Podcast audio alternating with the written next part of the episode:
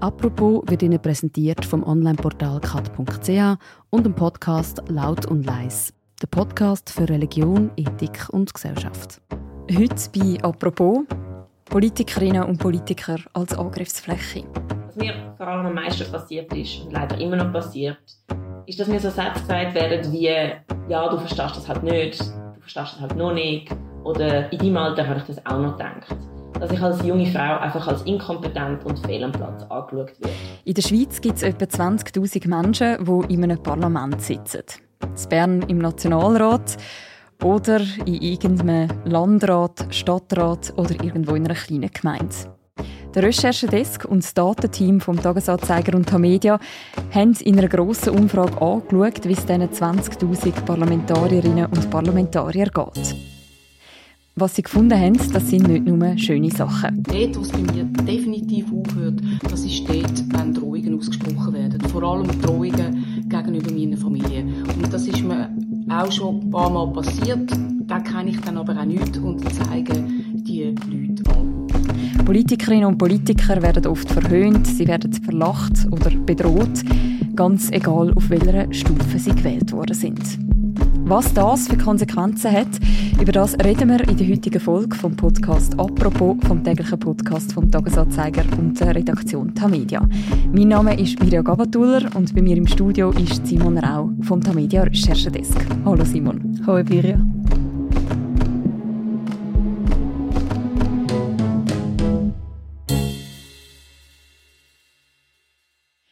Simon, ich würde gerne mit der Meret Grob anfangen. Wer ist sie? Meret Grob ist 28, Juristin und seit zweieinhalb Jahren Stadtparlamentarierin in Wiel im Kanton St. Gallen. Sie ist aber auch eine von 2000 Parlamentarierinnen und Parlamentariern, die an unserer Umfrage mitgemacht haben. Und eine von mehr als 550 Teilnehmenden, die uns geschildert haben, dass sie im Rahmen von ihrer Parlamentsarbeit schon mal angegriffen oder verletzt worden sind. Was hat sie konkret erlebt? Ja, sie hat uns in der Umfrage geschrieben und dann auch persönlich am Telefon erzählt, dass sie immer wieder Mails bekommt von Bürgern, wo sie in irgendeiner Form beleidigen oder beschimpfen. Und ich sage absichtlich Bürger, weil es meistens, also jetzt in ihrem Fall, aber ganz grundsätzlich in der Umfrage hat sich das gezeigt, dass es meistens Männer sind, die die Beschimpfungen und Beleidigungen aussprechen. Mit dem hat sie aber so weit gut umgehen Dann hat es aber einen Vorfall gegeben, wo ihren Unbekannter persönlich angelütet hat, heim. Also der gewusst, wo sie wohnt. Der ist sehr, sehr aufdringlich geworden und das ist ihr verständlicherweise sehr nahe gegangen. Mhm.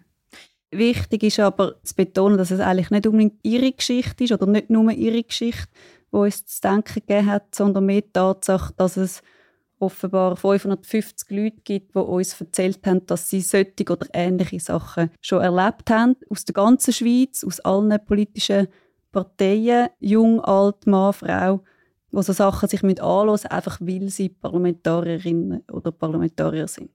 550 von diesen 20.000 Parlamentarierinnen und Parlamentarier in der Schweiz haben euch gegenüber also so Vorfälle geschildert. Das alles wissen wir eben wegen einer Umfrage, die ihr gemacht habt. Wie sind ihr überhaupt darauf gekommen, die zu machen? Es hat eigentlich etwa vor einem Jahr angefangen mit einer einfachen Frage. Und zwar haben wir uns einfach überlegt, was müssen sich eigentlich Parlamentarierinnen und Parlamentarier so alles anhören in ihrem Job. Was erleben sie eigentlich so? Wir haben dann relativ schnell entschieden, dass wir das möchten mit einer Umfrage versuchen herauszufinden und dass wir viel breiter fragen wollen, wenn nur die einfach fragt, dass es eigentlich so ziemlich alles interessiert, wo in irgendeiner Form mit Parlamentsarbeit zu tun hat. Also was läuft gut in dem Schweizer Parlament, was läuft nicht gut, wie ist die Stimmung, wie ist die Zusammenarbeit, was könnte man verbessern und wo gibt es allenfalls Missstände. Wie muss man sich das konkret vorstellen? Haben ihr da 20'000 Mailadressen gehabt und dann alle eine Umfrage verschickt? Oder wie läuft so etwas ab? Also es ist tatsächlich so gewesen, dass wir die ersten Wochen und wirklich Wochen, muss ich sagen, nicht Tage damit verbracht haben, der Patrick Meyer vom Datenteam und Oliver Zielmann und ich vom Recherchedesk quasi in Handarbeit die E-Mail-Adressen zusammensuchen. Also man gewusst, es gibt plus minus 20'000 auf diesen drei Ebenen. Und dann auf Ebene Bund ist es relativ einfach, weil die öffentlich zugänglich sind, die Mailadressen. Und dann bei den Kantonen wird es schon ein bisschen schwieriger. Und wenn man dann runtergeht in die Gemeinde, gibt erstens so viele Gemeinden, aber auch dort so viele Gemeinden, die dann ein Parlament tatsächlich haben. Und da haben wir wirklich müssen bei jeder Gemeinde auf die Webseite gehen, schauen, ob die Mailadressen öffentlich sind und wenn sie nicht öffentlich sind, ins Sekretariat anrufen oder schreiben, ob sie uns die Adressen rausgeben würden. Und am Schluss war es so, dass wir von diesen 20'000 haben wir es geschafft, von etwa 10'000 wirklich die persönliche Mailadresse herauszufinden. Und bei den anderen 10'000 hat man es uns entweder nicht zur Verfügung gestellt oder wir haben es in irgendeiner Form nicht geschafft, an die Mailadresse anzukommen. Und dann haben wir es dann via Sekretariat verschickt. Also wir haben dann Sekretariat gesagt, ob sie den Fragebogen würden verschicken. Und es war ein Fragebogen mit 38 Fragen und wir haben dann auf Deutsch, Französisch und auf Italienisch äh, gemacht. Und dann haben wir den mal verschickt, irgendwann anfangs das Jahr und haben dann die Umfrage, ich weiß gar nicht mehr, zwei, drei, vier Wochen laufen lassen. Genau. Und wie viele Antworten haben Sie am Schluss bekommen? Mehr als 2000 Parlamentarier und Parlamentarierinnen haben den Fragebogen vollständig ausgefüllt. Und von diesen 2000 sagen mehr als 550, sie haben schon einmal oder mehrmals so eine Verletzung, so einen Angriff erlebt. Also etwa ein, ein Viertel plus minus, wobei es natürlich nicht eine repräsentative Umfrage ist. Haben ihr über die reinen Antworten aus auch noch weitere Rückmeldungen bekommen? Etwa 500 von denen haben auch ihre persönlichen Kontaktdaten hinterlassen. Also wenn, wirklich, wenn wir auch Fragen hatten oder uns, etwas uns besonders interessant gefunden haben, haben wir können nachfragen und vor allem haben die Leute die Umfrage auch genutzt, um extrem viel, sind so persönliche Kommentare, da sind, sind einfach auch unglaublich viel geschrieben in eigenen Worten. Das ist sehr spannend zum Auswerten. Eine Erkenntnis, die ihr habt, ist auch die zunehmende Polarisierung. Wie verändert das die Arbeit für Politikerinnen und Politiker? Ja, mich dunkt, es wird in der Tendenz für sie anstrengend und vor allem für die, die eigentlich also an einem sachlichen Austausch interessiert sind, wo irgendwie eine wirkliche politische Lösung finden, was halt in der Schweiz dann oft in irgendeiner Form ein Kompromiss bedeutet. Und in den persönlichen Gesprächen haben dann die Leute zum Teil erzählt, dass es in den Kommissionen fast noch besser geht als im Parlament, wo dann zum Teil auch Medien dabei sind, äh, wo dann zum Teil auch so ein bisschen quasi für die Galerie einfach sehr hart äh, politisiert wird. Ja, das ist jetzt so ein bisschen mein Eindruck. Aber wir haben jetzt nicht noch zusätzlich zu dem eine spezielle Frage gestellt. Also das ist jetzt mehr äh, das, was wir so ein bisschen aus den Gesprächen heraus gehört haben. Mhm. Haben ihr einen Grund für die Polarisierung gefunden? Ja, unsere Frage war, hat die Polarisierung in den letzten fünf bis zehn Jahren in ihrem Parlament zugenommen? Und dann hat man können sagen, sie hat zugenommen, sie hat sich nicht verändert, sie hat abgenommen oder weiß nicht. Äh, wir haben die Gründe nicht speziell dann abgefragt, aber sie haben dann wie so ein Kommentarfeld gehabt, wo sie haben können hineinschreiben, was ihnen so auffällt, was sie beobachten. Und dann haben sie aber mehr Beobachtungen hineingeschrieben als eigentliche Begründungen. Zum Teil schreiben die Leute, es sei vermutlich eine allgemeine gesellschaftliche, politische Entwicklung.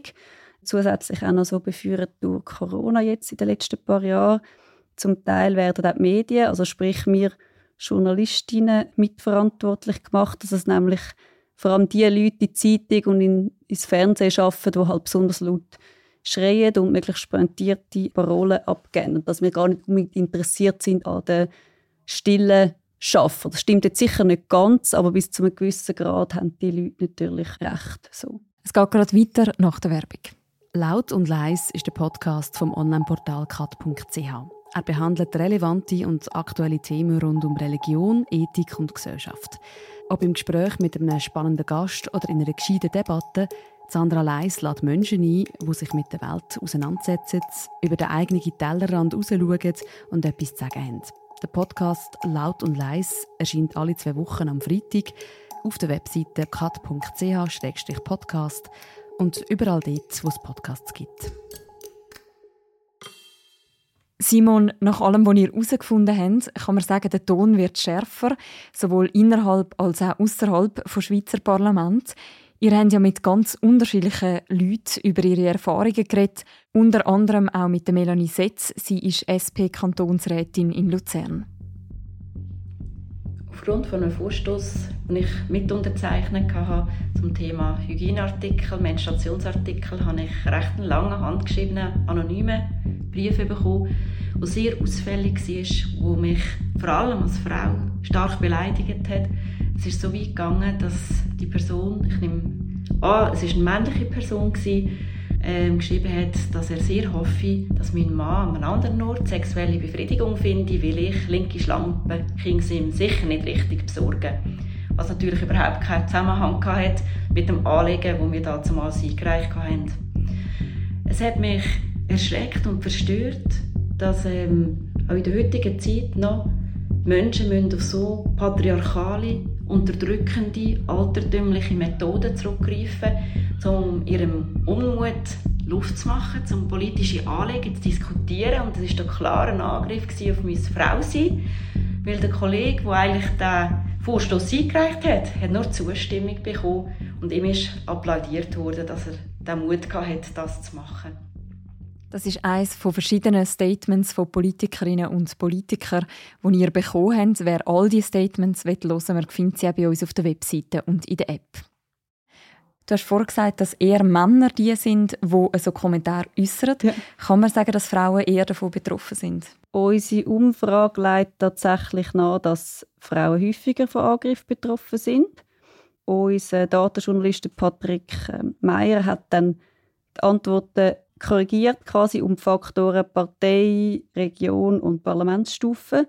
Und dann zeigt sich, dass es 50% wahrscheinlicher ist, dass sich eine weibliche Teilnehmerin sich muss so einen Kommentar anhören wie ein männlicher Teilnehmer. Und was auch noch interessant ist, ist, dass je höher die politische Ebene, desto häufiger scheinen Angriff zu sein. Also quasi äh, eine Nationalrätin wird häufiger angegriffen als eine Parlamentarierin in der kleinen Gemeinde. Das hat natürlich vor allem mit ihrer Bekanntheit zu tun, oder dass sie exponierter ist, weil sie auch mehr Leute kennen, ähm, weil sie häufiger in der Zeitung ist äh, und so weiter. Haben ihr aber auch Männer gefunden, die betroffen sind von so Angriffen? Ja, das ist wirklich wichtig, zu sagen, dass auch Männer betroffen sind von Angriffen und auch da einerseits von Bürgern, männlichen Bürgern und andererseits von meistens männlichen Mitparlamentariern. Was auch noch interessant ist, wir haben sie dann gefragt, was sie das Gefühl haben, warum sie Ziel geworden sind vom Angriff. Und da konnte man auswählen, zum Beispiel wegen dem Geschlecht, wegen dem Alter, wegen der sexuellen Orientierung. Und die meisten sagen wegen meiner politischen Haltung. Also das ist meistens ähm, der Grund. Mhm. Kannst du uns ein konkretes Beispiel geben? Ja, wir haben zum Beispiel mit dem Urs Eckschwiler geredet. Er ist in Spiez im Kanton Bern für die SVP im grossen Gemeinderat. Und er hat meiner Kollegin, der Aniel Peterhans, erzählt, dass er nach gewissen Voten im Rat oder nach gewissen Vorstößen beleidigt wird, zum Teil auch bedroht. Auch auf der Straße wird er beschimpft, so im Sinn von, ja, das kommst du dann zu spüren über und so Sachen. Und er sagt, ja, er fände grundsätzlich müssen wir kritikfähig sein als Parlamentarier und es ist auch okay, wenn gewisse Sprüche kommen, aber es gäbe wie eine, eine Grenze und seine Empfindung ist, dass die Stimmung eigentlich immer kässiger wird. Und ja, das ist insofern speziell, weil er einfach sagt, ja, eigentlich ist ja das, was ich da mache, freiwillig. Und dann muss man irgendwie auch noch so Kommentare ähm, anhören. Und was auch noch interessant ist, habe ich gefunden, dass er sagt, dass sie jetzt in der SVP in Spiez zum Teil sich eine Art müssen rechtfertigen für gewisse nationale Exponenten von ihrer Partei und dass wenn zum Teil auf der Straße angegangen wird, so im Sinn von, ah, das ist einer von der SVP, der schießt ja eh gegen andere, also kann ich auch gegen ihn schiessen. Obwohl er sagt, also wir in Spiez sind eigentlich vor allem daran interessiert, dass wir irgendwie eine konstruktive Lösung finden für unsere Gemeinde. So. Wenn man all die Sprüche hört, dann stellt man sich ja schon die Frage, kann man auch etwas gegen das machen? Ja, also meine, Politikerinnen und Politiker, also wie in allen anderen Fällen auch, sie können unterschiedliche Sachen machen und sie machen auch unterschiedliche Sachen, wenn sie so Sachen hören oder müssen lesen oder müssen irgendwie mit dem umgehen. Also es gibt viele, die sagen, ja, wir ignorieren das. Es gibt andere, die sagen, ja, mir hilft, wenn ich mit anderen darüber rede. Es gibt Leute, die zur Polizei gehen, gerade wenn irgendwie zum Beispiel die Familie involviert äh, ist oder wenn es wie eine Stufe annimmt, wo sie merken, das ist jetzt irgendwie zu viel, das darf man nicht so stehen lassen, da muss man irgendwie Polizei einschalten. Ähm, auf Bundesebene gibt es zum Beispiel so eine Meldestelle, wo man sich kann hinwenden kann, wenn man etwas erlebt hat. Äh, auf Kantonsebene und gerade Gemeindeebene gibt es das zu wenig oder gar nicht. Und dann gibt es wie die, die sagen, hey, ich gebe einfach zurück und zum Teil voll Hahn. ich habe zum Beispiel mit dem Lorenz Ali geredet. Er ist zwölf Jahre für die FDP im Grossen Rat im Kanton Graubünden jetzt nicht mehr. Und er hat man das so erzählt, nach dem Bündner Baukartellskandal, wo wir uns alle daran erinnern, hat er äh, im Parlament ein paar, ja, ich sage jetzt mal, knackige Worte abgegeben, dass er den Skandal ähm, daneben findet. Und dann hat er Briefe bekommen mit Beleidigungen und wirklich ganz konkreten äh, Morddrohungen. Und dann ist er mit diesen Briefen wieder zurück ins Parlament und hat das offengelegt. Gesagt, ich habe die Briefe bekommen und wer auch immer mir die geschrieben hat, äh, müssen gar nicht meinen, dass er mich einschüchtern könnte und dass das nichts bringt, dass er eigentlich eher sich so ein bisschen angespornt fühlt. Er hat mir auch erzählt, er sei seit 35 Jahren Kampfsportler und er hat dann gesagt, ja, ein Anliegen bringt man nicht einfach so zum Schwiegen und das zeigt, dass jede und jeder natürlich versucht, äh, da individuell mit dem umzugehen. Drohungen wirken bei mir kontraproduktiv. Mit Drohungen kann man bei mir nichts erreichen mich keinesfalls stoppen oder gar von meiner Überzeugung abbringen. Diesen Gefallen hätte ich diesen kriminellen Gesellen nie und nimmer genadet. Es darf auch niemals so weit kommen, dass man mit Drohungen irgendein Ziel erreichen kann. Die Beispiele, die ihr gesammelt habt, die sind ja zum Teil recht drastisch.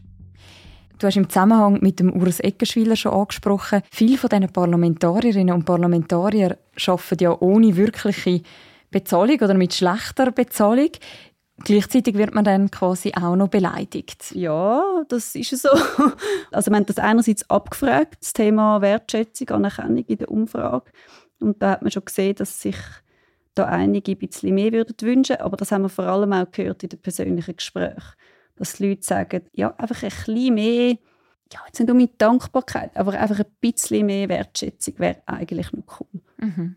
Und die größere Frage dahinter ist ja auch, warum tun sich die Parlamentarierinnen und Parlamentarier das immer noch an? Ja, gute Frage. Ich meine, es gibt ja tatsächlich Leute, namentlich Frauen, auch, die aussteigen, äh, weil sie sagen, das ist jetzt einfach irgendwie zu viel. Aber die allermeisten sagen ja, weil wir es irgendwie gerne machen und weil wir das als irgendeiner Form einen Dienst an der Gesellschaft sehen. Wir machen das für unsere Gemeinde, sagen die Leute, wir machen das für unsere Stadt, für unseren Kanton, für die Schweiz. Und ja, wie als Dienst an der Gesellschaft. Merkt man denn das auch, dass es schwieriger wird, zum Beispiel neue Personen zu finden, die sich politisch engagieren? Ja, es ist tatsächlich so, dass die Mehrheit der Leute in unserer Umfrage uns erzählen, dass sie Schwierigkeiten haben bei der Personal- Suche Stufe Bund scheint es nicht so ein Problem zu sein, bei den Kantonen schon mehr und dann sieht man es vor allem bei den Gemeinden, also zum Beispiel so die mittelgroßen Gemeinden, die sind so zwischen 3.000 und 10.000 Einwohnerinnen und Einwohner. Dort sagen 70 Prozent von denen, die mitgemacht haben bei uns, dass sie kämpfen mit Personalsuche. Und interessant ist dann auch noch, wir haben auch nach Regionen ja gefragt und besonders im Tessin haben sie extrem Schwierigkeiten, neue Leute zu finden. Das hat auch damit zu tun, dass es im Tessin so viel Parlament gibt. Also praktisch jede Gemeinde hat das Parlament. Das ist jetzt anders als zum Beispiel in Zürich, wo ich jetzt selber wohne. Da gibt es viel mehr Gemeinsversammlungen. Im Tessin hat fast jede Gemeinde ein Parlament. Da braucht man natürlich auch mehr Leute, die irgendwie Lust haben und Zeit haben, um sich äh, politisch zu engagieren. Wir haben jetzt darüber geredet, was Politikerinnen und Politiker zum Teil alles aushalten müssen. Haben Sie denn in dieser Umfrage auch etwas herausgefunden, das gut läuft? Ja, zum Glück. es ist wirklich so, dass wir den Eindruck bekommen, dass viel eigentlich auch gut läuft. Ja, vor allem jetzt zum Beispiel die Stimmung wird eigentlich grossmehrheitlich als fast immer oder mehrheitlich freundlich beschrieben und Zusammenarbeit das meistens konstruktiv und das ist gut zu hören und zeigt eigentlich, dass es plus minus so gut funktioniert in dem Schweizer Parlament.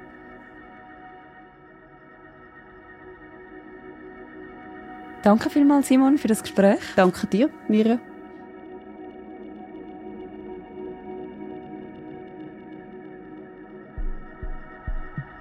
Wer die ganze Auswertung vom Tamedia Recherchedesk und dem Tamedia Datateam noch möchte nachlesen und sie ist auch noch in verschiedenen Grafiken aufbereitet, der kann das machen bei uns auf der Webseite und in der App ist die online und wir verlinken die auch noch im Beschreibung zu deren Episode. Und die nächste Folge vom Podcast «Apropos», die hören dir morgen wieder. Bis dann, macht's gut. Ciao miteinander.